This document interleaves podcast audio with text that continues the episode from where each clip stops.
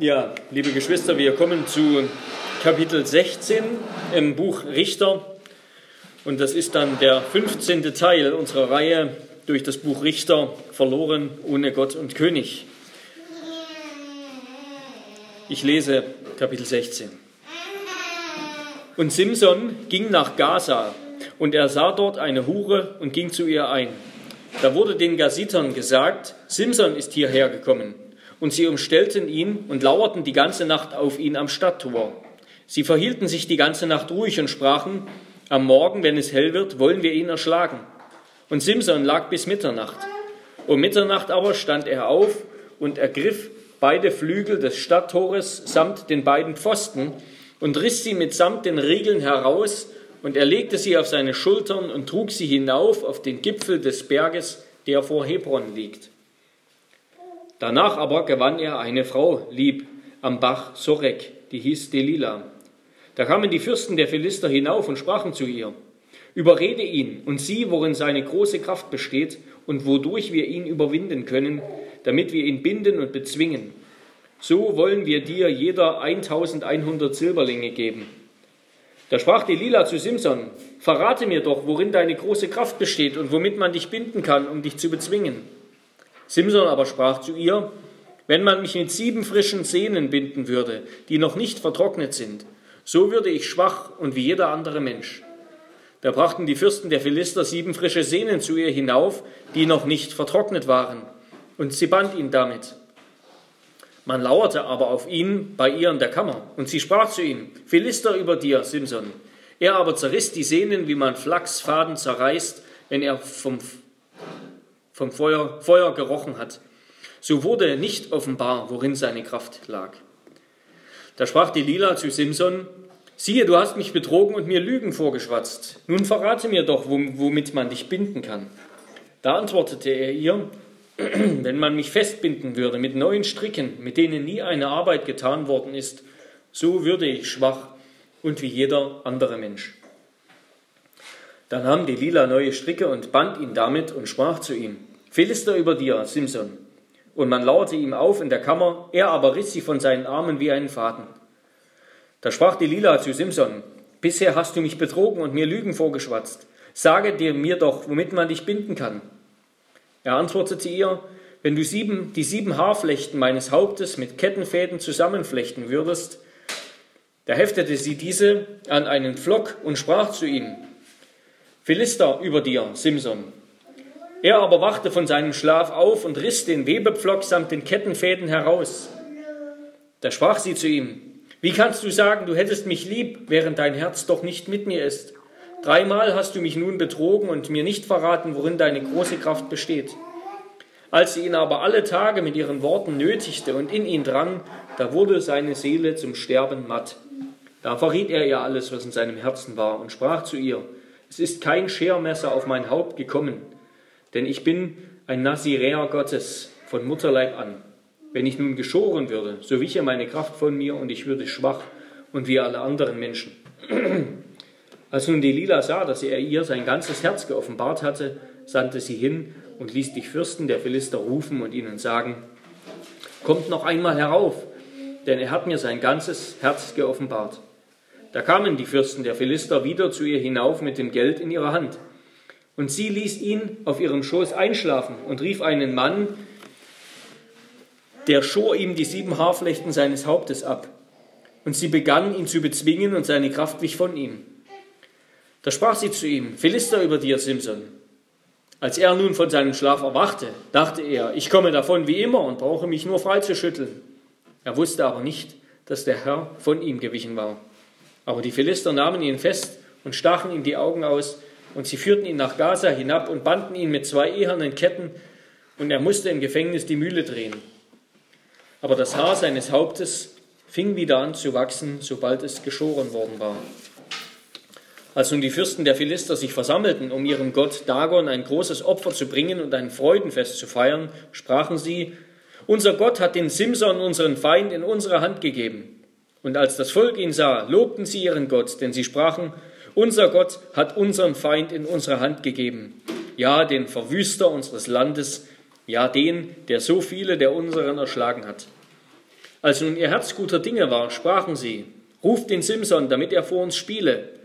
Da riefen sie den Simson aus dem Gefängnis, und er spielte vor ihnen. Und sie stellten ihn zwischen die Säulen. Simson aber sprach zu dem Burschen, der ihn an der Hand hielt, Lass mich los, damit ich die Säulen, auf denen das Haupt ruht, anrühren und mich daran lehnen kann. Das Haus aber war voll von Männern und Frauen. Auch waren alle Fürsten der Philister dort und auf dem Dach etwa 3000 Männer und Frauen, die zusahen, wie Simson spielte. Simson aber rief den Herrn an und sprach, Mein Herr, gedenke doch an mich und stärke mich doch, o oh Gott, nur diesmal noch, damit ich mich an den Philistern mit einem Mal für meine beiden Augen rächen kann. Und Simson umfasste die beiden Mittelsäulen, auf denen das Haus ruhte, die eine mit seiner rechten und die andere mit seiner linken Hand, und stemmte sich gegen sie. Und Simson sprach, meine Seele sterbe mit den Philistern. Dann neigte er sich mit seiner ganzen Kraft. Da fiel das Haus auf die Fürsten und auf alles Volk, das darin war, so dass die Zahl der Toten, die er in seinem Sterben tötete, größer war als die Zahl derer, die er während seines Lebens getötet hatte.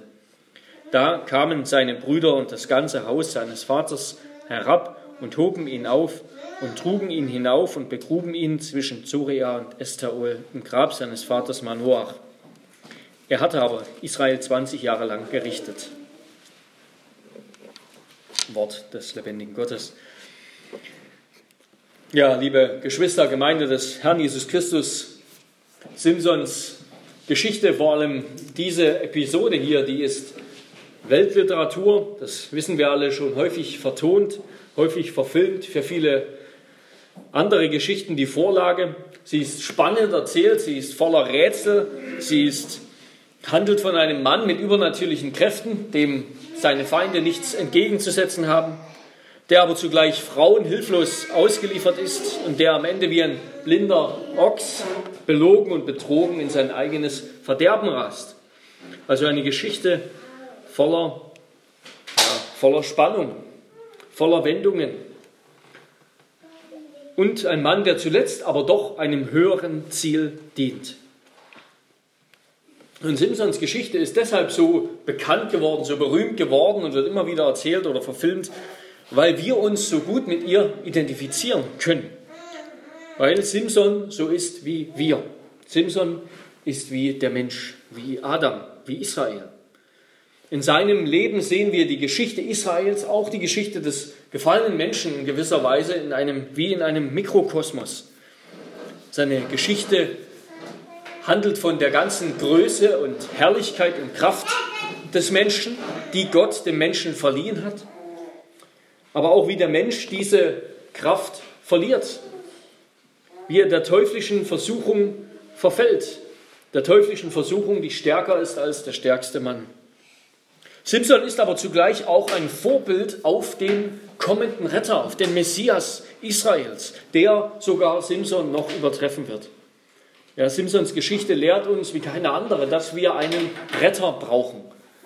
Und zwar einen, der nicht nur über menschliche, nicht nur über übernatürliche Kraft verfügt, sondern vor allem über ein reines Herz. Einen, der nicht wie Simson oder wie Israel an seinen Charakterschwächen scheitert. Einen, der stärker ist als Teufel und Sünde. Und in ihr entdecken wir sogar, dass Simson auch ein Vorbild, zuletzt auch ein Vorbild für uns Gläubige ist, auch wenn das doch sehr verborgen ist. Aber er ist uns ein Vorbild in der Art und Weise, wie wir doch den Sieg über die Feinde in, die, in dieser Welt erringen können, nämlich auf dem Weg der Demütigung, dem Weg des Vertrauens auf Gott und dem Weg des Gebets. Ja, und damit wollen wir uns diesen Text anschauen. Unter den drei Punkten. Erstens, Simson steht für den alten Menschen. Zweitens, Simson steht für Christus. Und drittens, Simson steht für den neuen Menschen. Simson steht für den alten Menschen. Vielleicht kennt ihr Ravi Zacharias. Zacharias, ähm, das ist ein christlicher ja, Lehrer, international bekannter Redner, Apologet, der einen, hat äh, indische Eltern, aber ist eigentlich in den Vereinigten Staaten aufgewachsen, Amerikaner, der vor allem im Bereich der Apologetik ziemlich ja, einflussreich bekannt ist, also im Bereich der Verteidigung des christlichen Glaubens, der, der viele Bücher geschrieben hat, der viele Vorträge gehalten hat, Reden international an vielen Universitäten auf der ganzen Welt. Viele sind durch ihn zum Glauben gekommen. Ich selbst habe auch schon einige Vorträge von ihm auf YouTube gesehen. Also ein begnadeter Verteidiger des Glaubens. Und sein Netzwerk, Ravi Zacharias International Ministry, die wirkt international. Viele Redner ähm, haben viele Redner an der Hand, ist mehrere Millionen Dollar schwer. Er ist im Mai 2020 an Knochenkrebs verstorben. Aber bereits 2019 und 2020, also in seinen letzten beiden Lebensjahren, wurde ihm vorgeworfen, zuerst einmal in einem Fall, dass er Frauen, vor allem eine Frau, sexuell übergriffig behandelt hat. Er ist verheiratet, hat auch Kinder. Und jetzt vor wenigen Tagen ist ein Bericht rausgekommen, den seine, seine eben sein Ministry, sein Dienst, der jetzt unter der Leitung seiner Tochter steht, veröffentlicht hat. Ein, der, von, der von einer ja, Firma gemacht wurde, die, das, die solche Berichte auch eben nachverfolgt. Und dieser Bericht hat ergeben, dass er weltweit häufig sehr viele Frauen benutzt hat zu sexuellen Handlungen, gedrängt hat, auch unter Missbrauch von Spendengeld seiner Ministry und dafür unter Druck gesetzt, bezahlt hat. Es kam quasi ein Bericht heraus, der eigentlich sein ganzes Lebenswerk, seinen ganzen Ruf auf einen Schlag zerstört hat. Das Vermächtnis dieses Mannes, der den christlichen Glauben so erfolgreich verteidigt hat, der für so viele ein Vorbild geworden ist, wurde auf einen Schlag zerstört. Eine Schande für Christus und eine Freude für alle Feinde des Evangeliums, die interessanterweise die ersten waren, die das aufgedeckt und nachverfolgt haben, gerade Atheisten, die der Wahrheit auf die Spur gekommen sind, leider. Also nicht, dass sie ihr auf die Spur gekommen sind, sondern dass das die Wahrheit ist.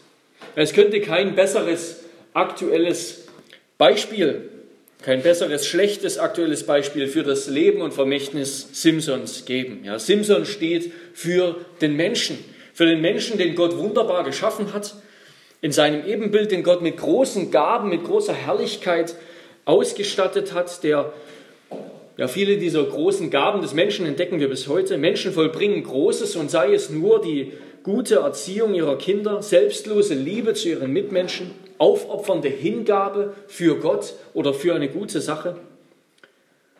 Menschen vollbringen Großes. Aber der Mensch hat Gott den Rücken gekehrt. Menschen denken, wie unsere Reihe auch heißt, sie brauchen keinen Gott und König. Aber doch sind wir verloren. Ja, es will uns, es will dem Menschen seit Jahrtausenden nicht gelingen, besser zu werden über Simson hinauszuwachsen. Die Gattung Mensch ist nach 2500 Jahren immer noch im Sumpf ihrer eigenen Schlechtigkeit, immer noch gefangen in sich selbst. So groß der Mensch ist, so großes er vollbringt, so mutig wir leben, so hingegeben wir leben können für eine Sache, selbst für die Sache Gottes. Jeder Mensch ist doch gefangen. Menschen leben in Angst, in Angst vor dem Tod, gefangen in Ängsten, in Sorgen, in eklatanten Charakterschwächen. Und Menschen richten oft viel Unheil an, selbst die, die wir für gut halten. Richten viel Unheil an, zerstören viel, zerstören Beziehungen, zerstört sein eigenes Leben in dem Wunsch, in dem Verlangen, das Leben zu genießen, sich selbst zu schützen eben in seiner Gottlosigkeit.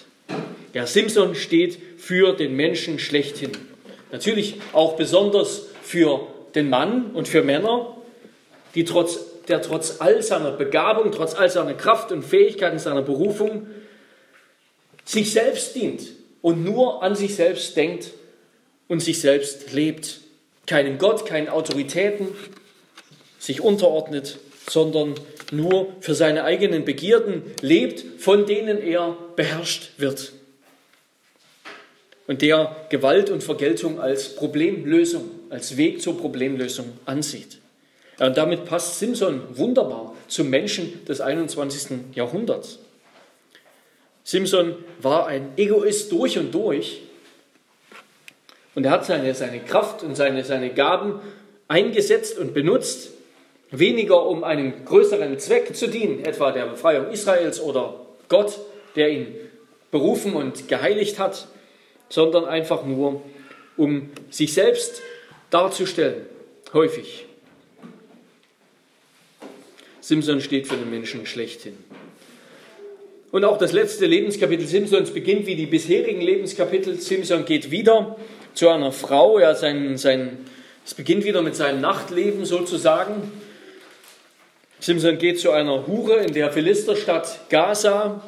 Gaza war eine von fünf großen Philisterstädten. Es gab fünf Philisterstädte mit jeweils einem Fürsten.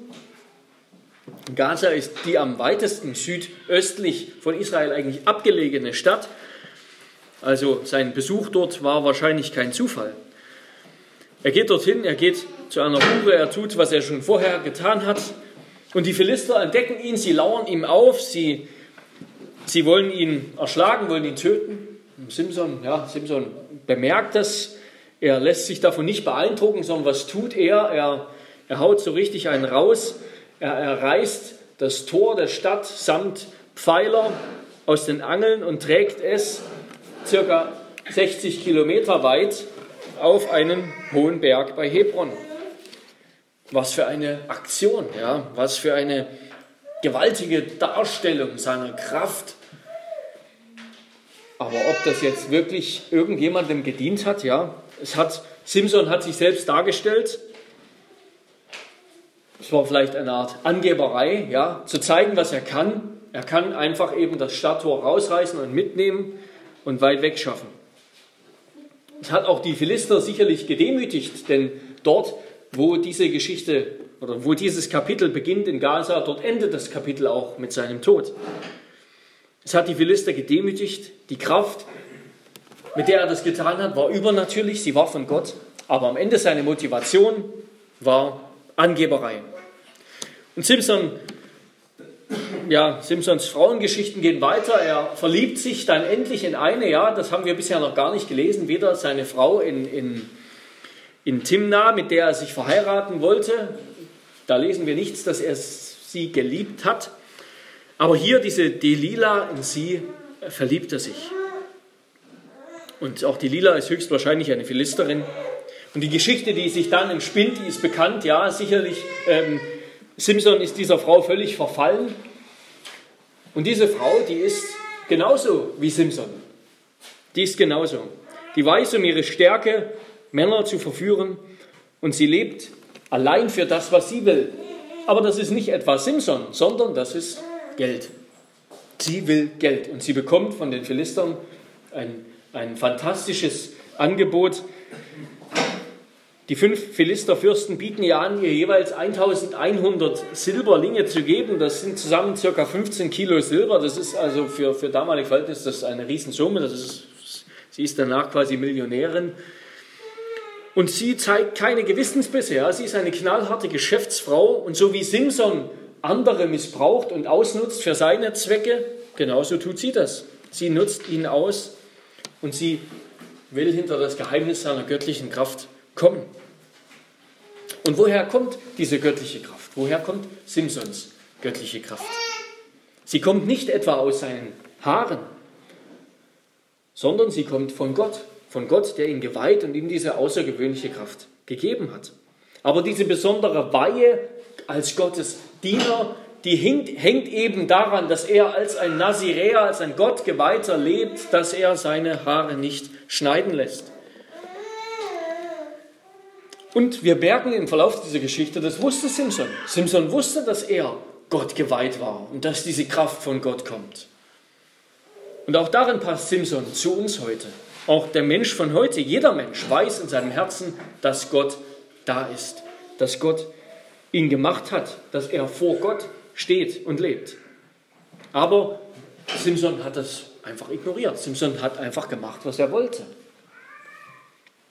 Er hat sich nicht dafür darum geschert, für Israel zu leben, Israel zu dienen oder Gott zu dienen.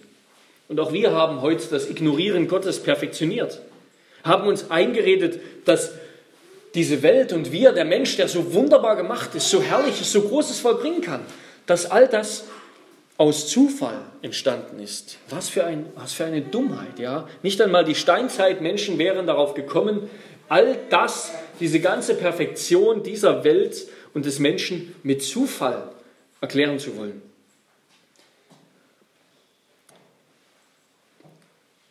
Und so bringt der Teufel Simson zu Fall durch seine eigene Torheit, durch seine eigene Sünde. Simson kommt durch sich selbst zu Fall. Ja, der Teufel versucht es auf allerlei Weise und wir haben hier das Gefühl, dass, dass Simson spielt. Er spielt mit den Philistern. Es wirkt schon fast komisch, dass er, er müsste doch eigentlich wissen, was passiert. Ja, jedes Mal erzählt er ein, ein neues Rätsel oder erzählt er eine neue eine neue Lüge, Idee, woher seine Kraft kommen könnte. Und die Philister fallen drauf rein, die Lila fällt drauf rein. Jedes Mal gelingt es nicht.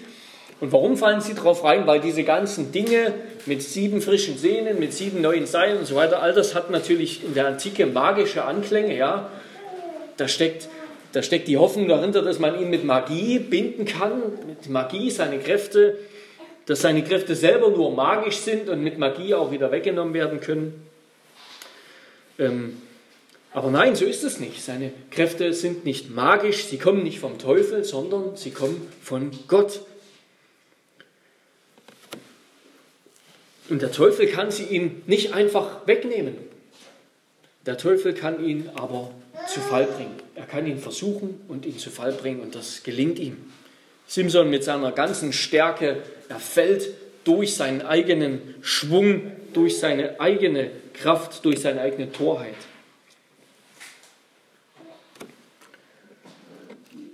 Der Teufel schafft es, Simson zu verführen durch diese Frau, durch diese Hure, im Grunde Delila. Er schafft es, ihn zu verführen, dass er am Ende sein, dass die Wahrheit, seine, die Wahrheit über ihn selbst, über seine Identität verrät und damit Gott verrät damit seine Kraftquelle verrät.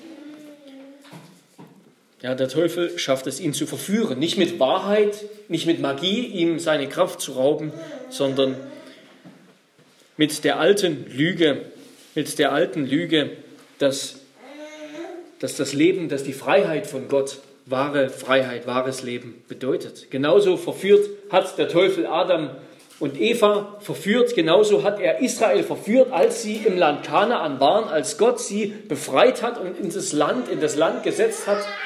Da haben sie angefangen, den Götzen der Kanaaniter zu folgen, sie anzubeten, ihnen zu dienen und sind von Gott abgefallen. Und genauso fängt der Teufel uns ein, wie ein Rattenfänger, mit der alten Lüge, dass die Freiheit von Gott die Freiheit von Gottes geboten, wenn wir für uns selbst leben können, nach unseren eigenen Plänen, Wünschen, Vorsätzen, Zielen, Lüsten, dass das Freiheit, wahres Leben ist.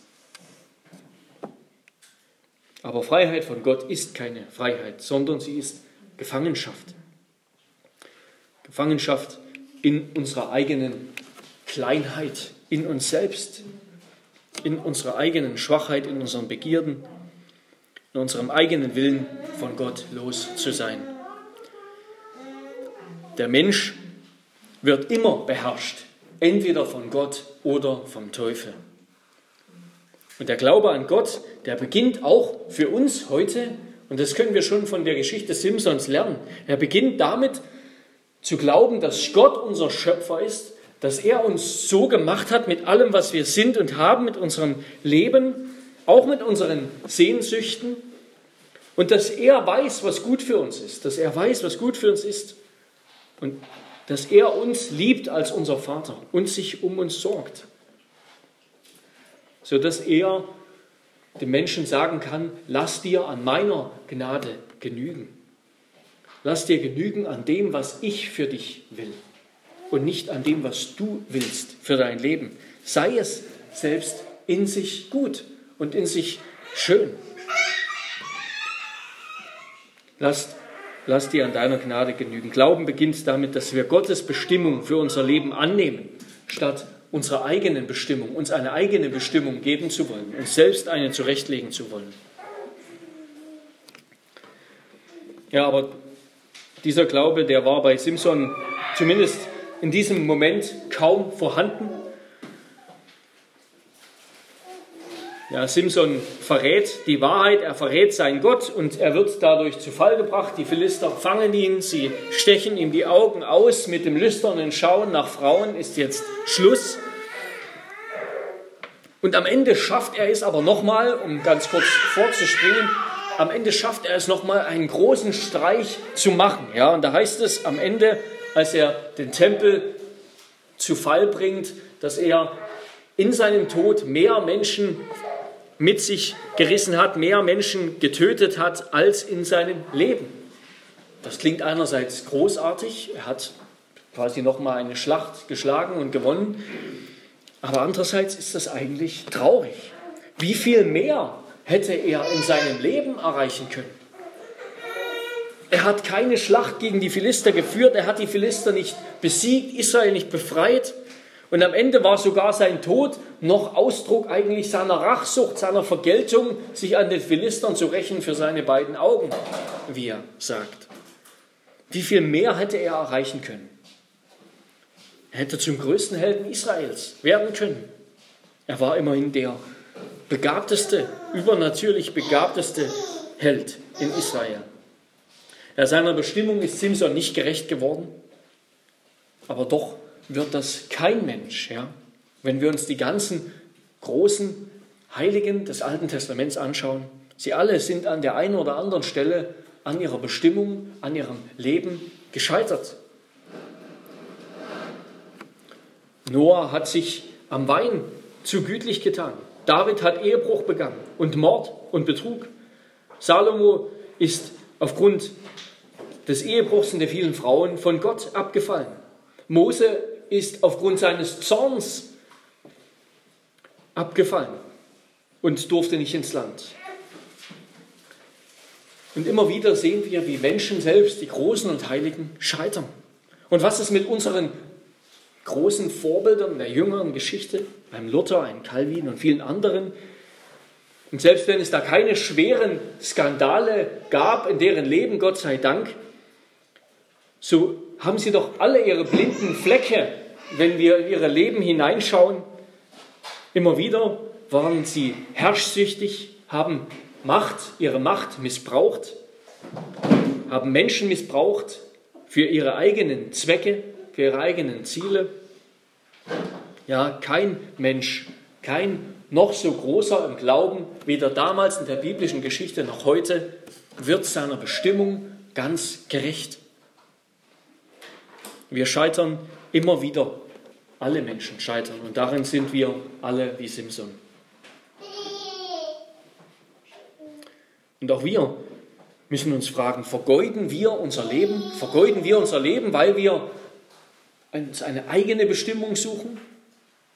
Gottes Bestimmung, Gottes Weg für unser Leben, Gottes Weg, wie wir unser Leben führen sollen, hinter uns lassen, Gottes Willen, wie wir unser Leben führen sollen, hinter uns lassen, vergessen, ignorieren. Gottes Herrschaft oder die Autorität, die Gott über uns gesetzt hat, ignorieren und verachten? Und was ist unsere Bestimmung? Es ist unsere Bestimmung ganz grundsätzlich, dass wir, die wir in Gottes Ebenbild geschaffen sind, seine Heiligkeit und Gerechtigkeit widerspiegeln. Dass wir Gott erkennen, ihn von ganzem Herzen lieben und ihn ehren. Und dafür müssen wir nicht groß werden in den Augen dieser Welt. Dafür müssen wir keinen großen Namen haben. Wir müssen nichts Großes machen, was diese Welt achtet, was diese Welt ehrt. Nein, wir sind in Gottes Augen groß, wenn wir ihm treu sind. Wenn wir ihn verherrlichen, wenn wir ihn immer mehr erkennen und lieben und dementsprechend leben. Und damit kommen wir zum zweiten Punkt. Simson steht für Christus. Der Simson ist der letzte große Richter. Gottes heiliges Volk sollte jetzt eigentlich das Land Kanaan in Israel schon eingenommen haben. Ja, eigentlich sollte Kanaan jetzt zu diesem Punkt ganz Israel gehören. Die Kanaaniter sollten eigentlich ausgelöscht oder allesamt vertrieben sein. Das Land Kanaan sollte so eine Art Paradies werden. Ja, es war von Gott in der Heilsgeschichte so, wir sehen, gedacht, dass das Land Kanaan unter Israel wie ein zweites Eden wird, ein Himmel auf Erden, wo ein heiliges Volk lebt und alle anderen Nationen hinschauen und sehen, wow, ja, wenn wir so leben, wenn wir so leben wie Israel, dann bringt uns das Frieden und Freude und Glück. Aber nichts von all dem ist der Fall. Ja, Israel ist, ist am schwächsten Punkt seiner Geschichte. Israel ist im Grunde fast wieder in Ägypten. Sie sind den Völkern in Kanaan unterworfen, so wie sie früher den Ägyptern unterworfen waren. Sie sind wieder gefangen, gefangen in ihrem eigenen Land, jetzt. Am Ende haben sie, ja, wurden sie von den Versprechen des Teufels, von den Versprechen der Götzen betrogen. Denn die Versprechen des Teufels, die Versprechen der Welt, die Versprechen der Lilas, die sind glatte Lügen. Delila liebt nicht Simson, sondern das Geld.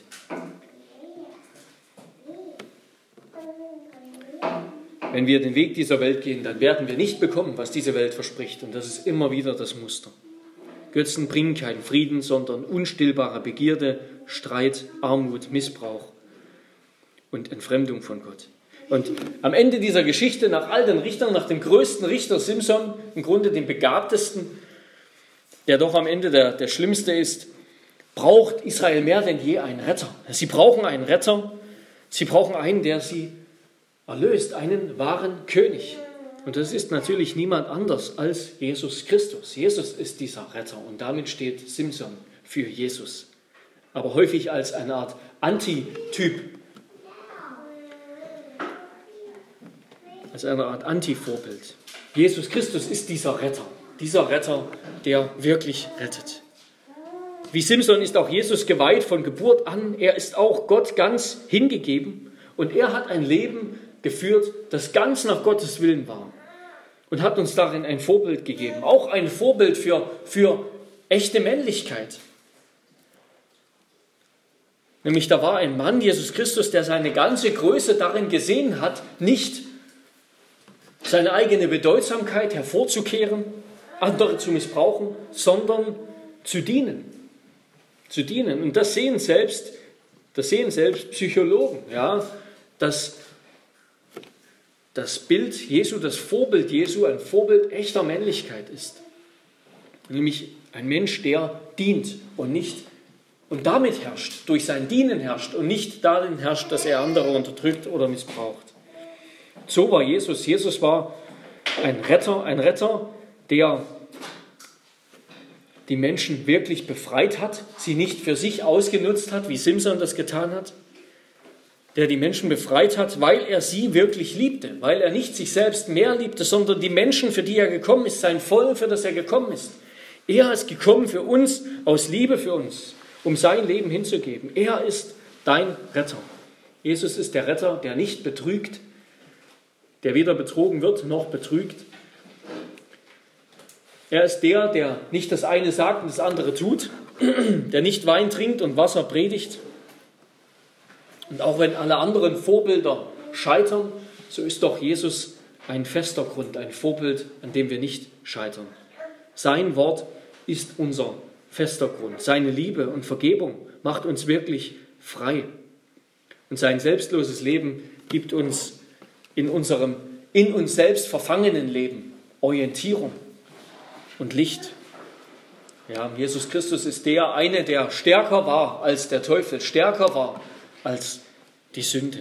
Er hat die, Versuchung, die Versuchungen des Teufels überwunden, eben gerade durch Gehorsam und Glauben gegenüber Gott. Er hat die Sünde so gehasst, dass er gestorben ist, damit sie auch stirbt. Aber wir jetzt ohne Sünde sind.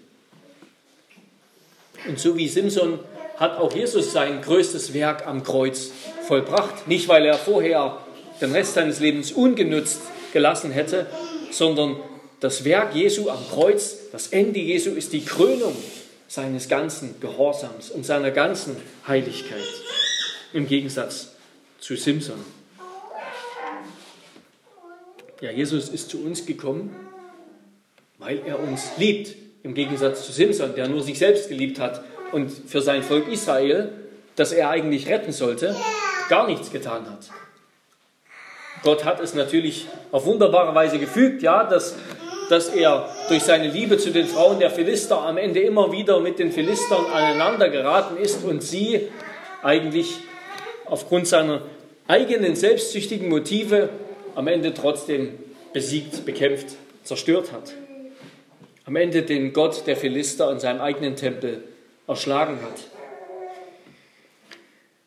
Aber Jesus ist nicht so. Er ist gekommen, weil er uns liebt.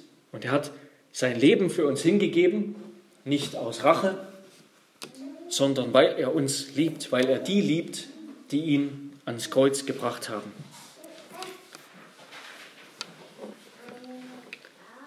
Simson ist ein Vorbild, Jesus ist ein Vorbild in seinem Dienen, in seiner Liebe zu uns und in seinem Gehorsam gegenüber Gott. Und damit kommen wir zum letzten dritten und letzten Punkt. Simson steht für den neuen Menschen.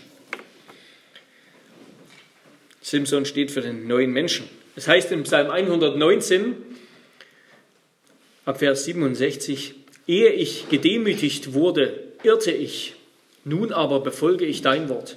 Es ist gut für mich, dass ich gedemütigt wurde, damit ich deine Anweisungen lerne. Das Gesetz, das aus deinem Mund kommt, ist für mich besser als Tausende von Gold- und Silberstücken. Ja, Simson hat erst nachdem man ihm die Augen ausgestochen hat und nachdem sie ihn seiner Kraft beraubt haben, hat er erst gelernt, zu Gott zu schauen. Ja. Und selbst dann war noch viel Rache und Selbstsucht in seinem Herzen. Aber doch hat er am Ende im Glauben auf Gott geschaut und zu Gott gerufen. Ja? Er hat am Ende im Glauben gebetet und Gott angerufen, nachdem er gedemütigt wurde. Und bisweilen ist gerade das das, was mit das Mittel, was Gott gebraucht, um auch uns wieder auf die Spur zu bringen, dass er uns demütigt, sogar manchmal durch unsere Sünde oder die Strafe dafür. Deshalb sollen auch wir unsere Sünden bekennen und lassen. Simson wurde befreit am Ende von den Philistern, als er mit ihnen gestorben ist. Und genauso werden auch wir frei von Sünde, wenn wir ihr sterben. Indem wir nämlich im Glauben erkennen, Christus ist an unserer Stelle der Sünde gestorben. Mit ihm ist die Sünde, die Macht der Sünde gestorben über uns. Die Sünde hat keine Macht mehr über uns. Wir gehören ihr nicht mehr. Sie herrscht nicht mehr über uns. Ihre Lügen müssen wir nicht mehr glauben. Wir dürfen sie als Lügen erkennen. Und darum soll unser tägliches Leben jetzt als Christen ein Absterben der Sünden und Leben in Gottesfurcht und Liebe und Wahrhaftigkeit sein. Am Ende seines Lebens kommt Simson wie ein Bettler zu Gott im Gebet.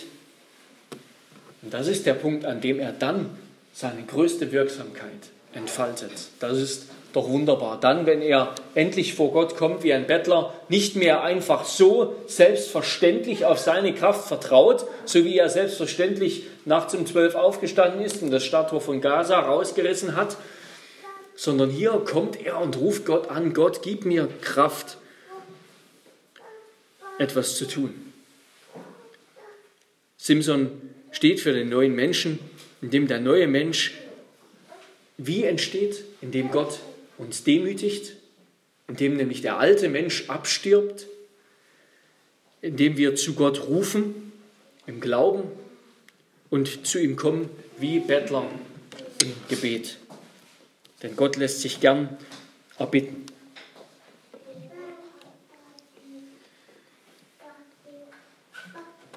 Und so wird Gott wird Christus auch uns helfen. Ja, auch wir fühlen uns oft schwach in den Umständen unseres Lebens. Wie können wir glauben, dass wir herrschen? Wir fühlen uns oft nicht als Herrscher in unserem Leben, sondern wir fühlen uns häufig als, als umhergeworfen, als getrieben in aller Arbeit, in aller Anstrengung zwischen Familie und allem, was sonst noch auf uns kommt, zwischen allen Programmen, dem immer gleichen Kampf des Alltags. Wir fühlen uns oft eher als Sklaven des Alltags, denn als frei. Wir versuchen auszubrechen aus dieser Welt, so wie diese Welt aus dem Alltag auch nur ausbricht, häufig durch Konsum, durch Lust und Gewalt.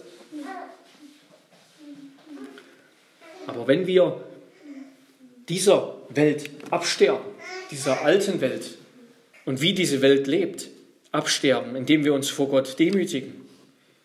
Und wenn wir auf Gott vertrauen, der uns gemacht hat und der für unser Leben ein Ziel hat, der uns gemacht hat, um etwas durch uns in dieser Welt zu erreichen. Und sei es nur, dass wir ihn bekennen, dass wir ihn bezeugen dann wird er uns dahin bringen, dann wird er uns helfen, unserer Bestimmung entsprechend zu leben als Christen in dieser Welt. Und wenn wir zu ihm kommen wie Bettler, die keine Kraft haben, so wie Simson am Ende zu Gott gekommen ist, dann wird er uns schenken, worum wir ihn bitten. In Jesu Namen. Nicht mehr für uns selbst, sondern für seine Sache, für seine Ehre. Und damit werden wir selbst auch Leben finden. Darin werden auch wir selbst eine Herrlichkeit und einen Ruhm finden, wie nur Gott ihn uns schenken kann. Ja, lassen auch wir uns an Gottes Gnade genügen und nicht etwas Eigenes haben. Lassen wir uns, wollen wir uns an ihn klammern.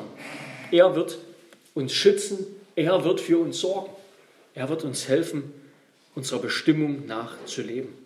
Ein erfülltes Leben zu finden, auch ohne die Irrwege, dieser Welt. Und selbst wenn wir dieses Leben verlieren oder vieles in diesem Leben verlieren, und das ist ja der Fall, dann, dann ist unser Leben dennoch nicht vergeudet. Es ist dennoch nicht vergeudet, weil Gott es ansieht, weil Gott es uns erheben wird, uns verherrlichen wird mit Jesus Christus. Und weil wir und glauben wir das, weil wir ein ewiges Leben haben, in dem wir vieles von dem, was wir hier verlieren, nachholen werden, nachholen können und bekommen werden. Gott schenkt uns ein ewiges Leben. Darum lasst uns an Christus glauben, auf Christus vertrauen, der uns in seiner Kraft verändern und heiligen will. Und ich lese zum Abschluss Römer 12, Vers 1 und 2. Ich ermahne euch nun, ihr Brüder, angesichts der Barmherzigkeit Gottes, dass ihr eure Leiber darbringt als ein lebendiges, heiliges, Gott wohlgefälliges Opfer. Das sei euer vernünftiger Gottesdienst. Und passt euch nicht diesem Weltlauf an, sondern lasst euch in eurem Wesen verwandeln durch die Erneuerung eures Sinnes damit ihr prüfen könnt, was der gute und wohlgefällige und vollkommene Wille Gottes ist. Möchte Gott das in uns wirken. Amen. Herr unser Gott, wir danken dir für das Vorbild Simsons. Wir bitten dich, dass du uns durch deinen Heiligen Geist befähigst, von Sünde und den Irrwegen, die auch Simson und die Menschen immer wieder gehen, bewahrt zu bleiben, dass wir Jesus Christus folgen auf dem geraden Weg der Jüngerschaft und des Glaubens. Herr, und wo wir uns von dir abwenden und unseren eigenen Weg einschlagen, Herr, da demütige uns, hilf, dass wir im Glauben den Lügen dieser Welt, den Lügen des Teufels und der Sünde absterben Herr, wir wollen zu dir kommen und dich bitten wie Bettler. Du siehst alle Sehnsüchte unseres Lebens. Du weißt, welche Bestimmung unser Leben hat. Du weißt, wozu du uns gemacht hast, nämlich zu deiner Ehre. Herr, darum schenk doch, dass wir durch deine Kraft auch unsere Bestimmung erfüllen, dass wir zu deiner Ehre leben. Dass wir dieses Leben nicht vergeuden. Das beten wir in Jesu Namen. Amen.